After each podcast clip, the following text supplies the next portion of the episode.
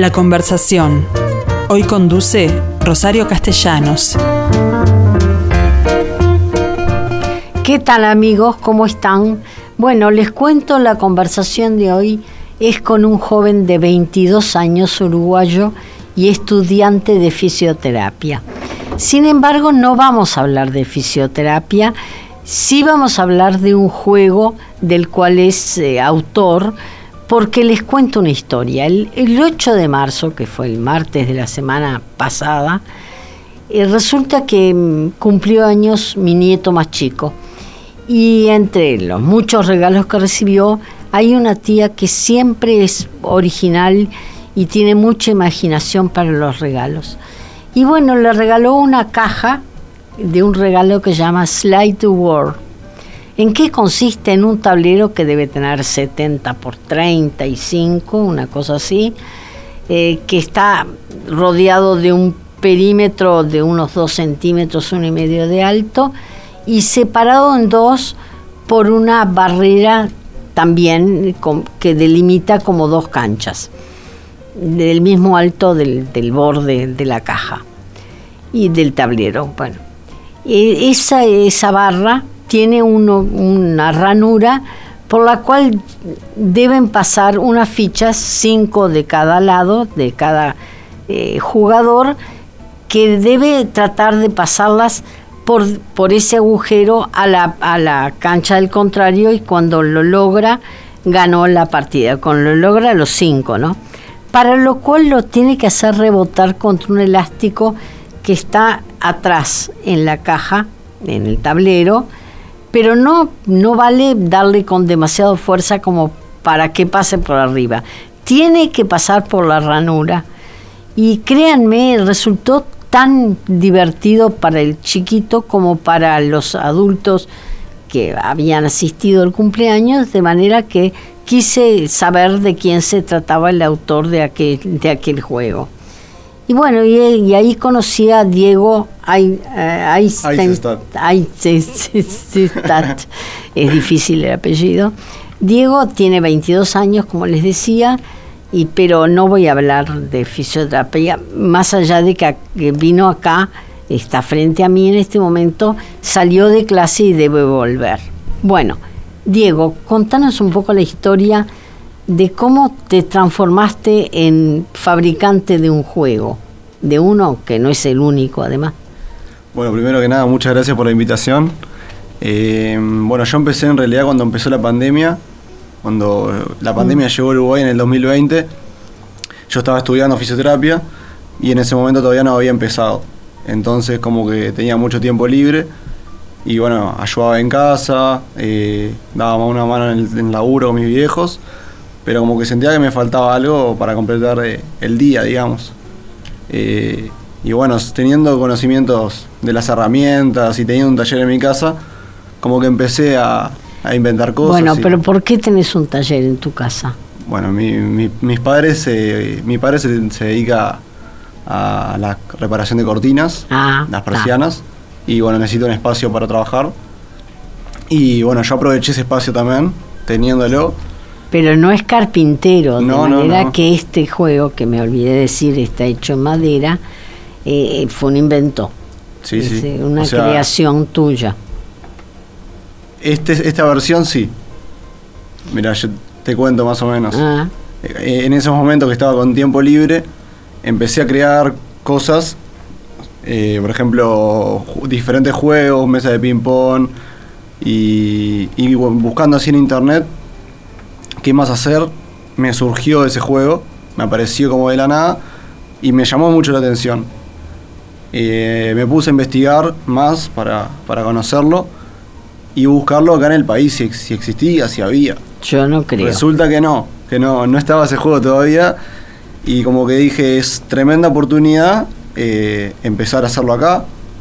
era un juego, es un juego tipo muy familiar, competitivo, necesita destreza y eran, eran un montón de características que como que resaltaba y era muy divertido a la hora de jugarlo y, bueno, empecé así, hice un primer prototipo.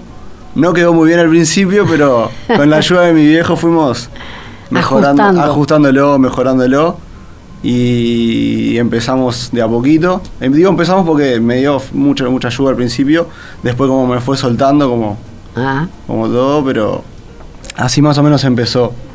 La eficacia la vi yo en este cumpleaños porque captó la atención de distintas generaciones y eso me pareció lo interesante. Tú llegaste hoy con él con uno igual y como yo ya tenía uno, se lo pasé a Romina y estoy segura que Valentín con Iván se van a divertir mucho con este juego. Seguro Pero que sí. tú, tú decías que le habías hecho alguna adaptación respecto a lo que viste en internet.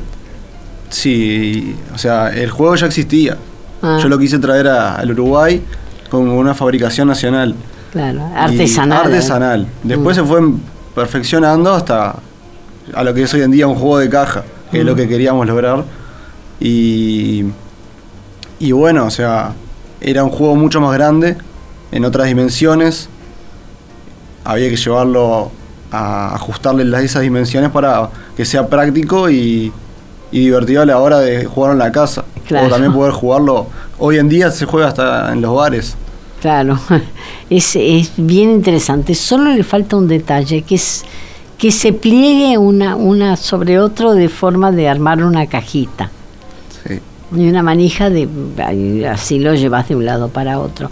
¿Es el único juego que, que estuviste haciendo? Ese fue el primero. Con ese comencé en Instagram.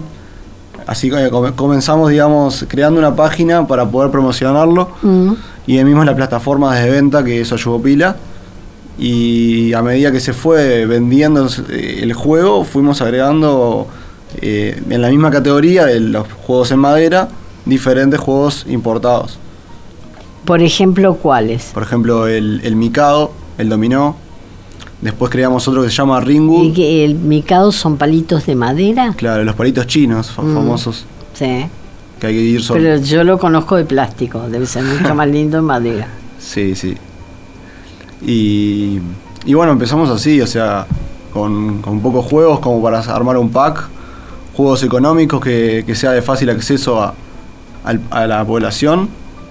Y creo que fue una de las cosas que, que se destacó y crecí por eso, digamos. La página empezó a, aumentar el número de seguidores eh, bruscamente por la publicidad. Y yo sin conocimientos de, del manejo de las redes. Era Bueno, toda una pero experiencia. hoy nueva. por hoy ya tenés una idea de que puede transformarse en una empresa, en la medida en que esto está resultando Puede ser, sí. Sí. Más allá de que tú, tú optaste por fisioterapia, pero eh, en cualquier momento podés dejarla, ¿o no? Mm, está media, media peleada la cosa. Dejar, nunca pienso en dejar la carrera porque ya vengo por la mitad. Y es algo que también que No, me gusta. dejar el estudio no digo, pero de aquí en más, ¿te, te, te imaginas como fisioterapeuta o como fabricante de juguetes? Qué pregunta. Eh, me, me imagino mitad y mitad en realidad. Está, Me imagino como fisioterapeuta y también en, en tiempos libres eh, siguiendo la fabricación de juegos. Juegos nuevos, inventando, innovando para, para la población de- del Uruguay. Bien, eh, eso significa que, por ejemplo, tenés que tener un nivel de producción grande. Sí, claro. Y por otro lado, ¿nunca pensaste en exportar? Sí se me pasó por la cabeza, creo que estaba en otras dimensiones y en otros números también, pero sí, sí, es otra de las ideas. El problema era que ya al, al mes de la pandemia yo ya había empezado y ya había lanzado el producto, llegó el juego chino al Uruguay, contra el cual pude competir y llevar a, a la par. Claro. Además creo que por ahora vengo Ganando. Vengo ganándole porque al haber empezado antes, los costos y la calidad influyen bastante y No sé cuál es el juego chino, por lo tanto. es igual pero un poco baja calidad y en, Ah, men- menor tamaño. Slider Reward se llama No, también. se llama de otra forma. Mm. Slide War es guerra deslizante y fue también un invento, o sea, el nombre que le pusimos a, al juego. O sea que en materia de juegos, ¿Qué te queda por hacer?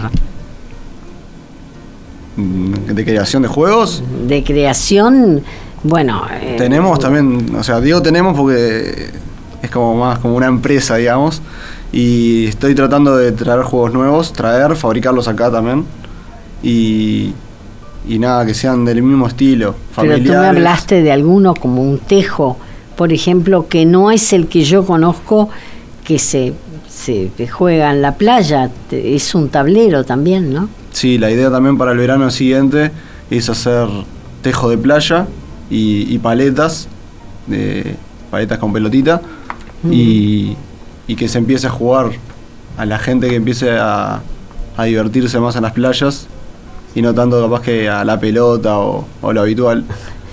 Cosa que viste en otros países. Tú me decías que viviste un tiempo en otro país. ¿En dónde? Yo estuve viviendo, sí, en, en Medio Oriente, en Israel. Mm, y una cosa que se destacaba en las playas era las paletas. Y, y bueno, como que traer eso un poquito de afuera al Uruguay y, y, bueno, que, que también suma. Claro. Yo creo que vas a terminar con una empresa de juegos. ¿Qué querés que te diga?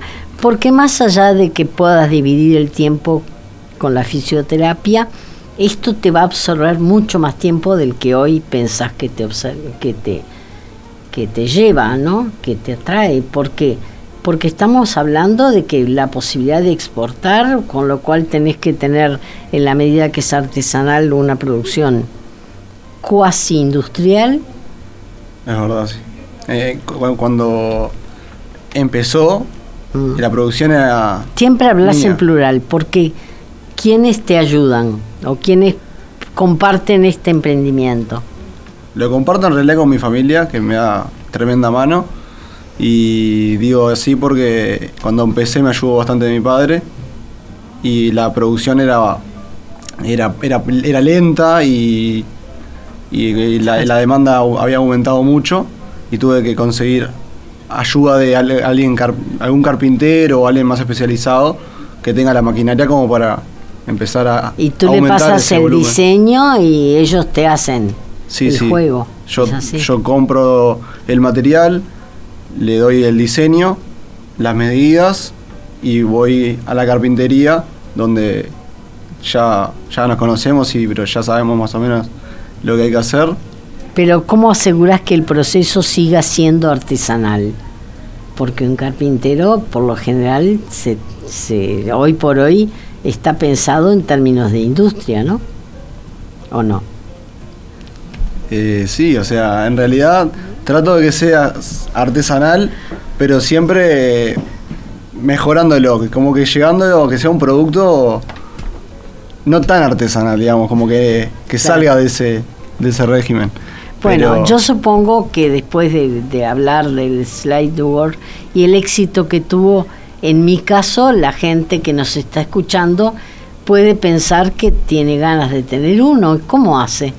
Ah, me puede, me puede seguir por Instagram. Porque no, hay, no, no está en jugueterías. No todavía. Estamos tratando de, de, Primero que nada hay que abrir eh, una empresa, hay que llevarlo más a lo, legal. Claro. Porque ahora estamos como un emprendimiento artesanal, como tú decías, entonces como que había surgido la pandemia y todo. Y la idea es esa, tratar de hacerlo todo eh, que, se pueda jugar, que se pueda vender, digamos, en, en jugueterías bueno, pero mientras tanto, eh, Mientras tanto, sí, lo, estamos vendiendo por las plataformas, no sé si se puede decir, pero sí, creo Mercado Libre, eh, en Instagram también, estamos como Slider War Uruguay. Eso te, iba a preguntar qué dirección de Instagram buscamos. Slider War. Slider War. War, que es guerra deslizante. Guerra deslizante, exactamente. O si no, me pueden escribir a mi celular, también yo respondo por ahí el número, número. 096 13 33 69. Bueno, como lo vamos a publicar, va a quedar eh, perfectamente claro para nuestros oyentes que hoy por hoy ya existe esa posibilidad de, comprar un Slider War. Se los recomiendo, más allá de que, como les dije, yo no me animé a jugarlo porque sé que pierdo indefectiblemente. y no me gusta. ¿Qué quieres que te diga? Lo debo confesar. Es un juego muy competitivo, eso claro. sí. El que, no le, al que le gusta perder, No, vos tenés que venir con practicado de antes. sí. Bueno, imagínate ahora, a una semana y pico, mi nieto me, me destroza. Diego Eisenstadt, eh, muchísimas gracias por esta entrevista. Mucha suerte con el emprendimiento y que sigas entonces haciendo juegos de, de madera de esta manera para seguir entreteniendo a los más chicos, pero siempre compartiendo con los adultos. Claro que sí, muchísimas gracias a vos por la invitación y, y sí, vamos a seguir creciendo con, con los juegos. Bueno, y ahora confesame, ¿cómo te sentiste? ¿Eh? Se me fue yendo de a ¿Viste? poquito ese ¿Viste? nerviosismo. Yo te dije que si te, iba, si te iba a ir la nerviosa, tengo que ser yo, porque entrevistar a un chico que está más cerca de la edad de mi nieto que, que de la mía es un compromiso. Pero te, te aseguré que a ti se te iba a pasar rapidísimo. Bueno, muchísimas gracias, Diego, por esta nota y mucha suerte con el emprendimiento. Muchísimas gracias.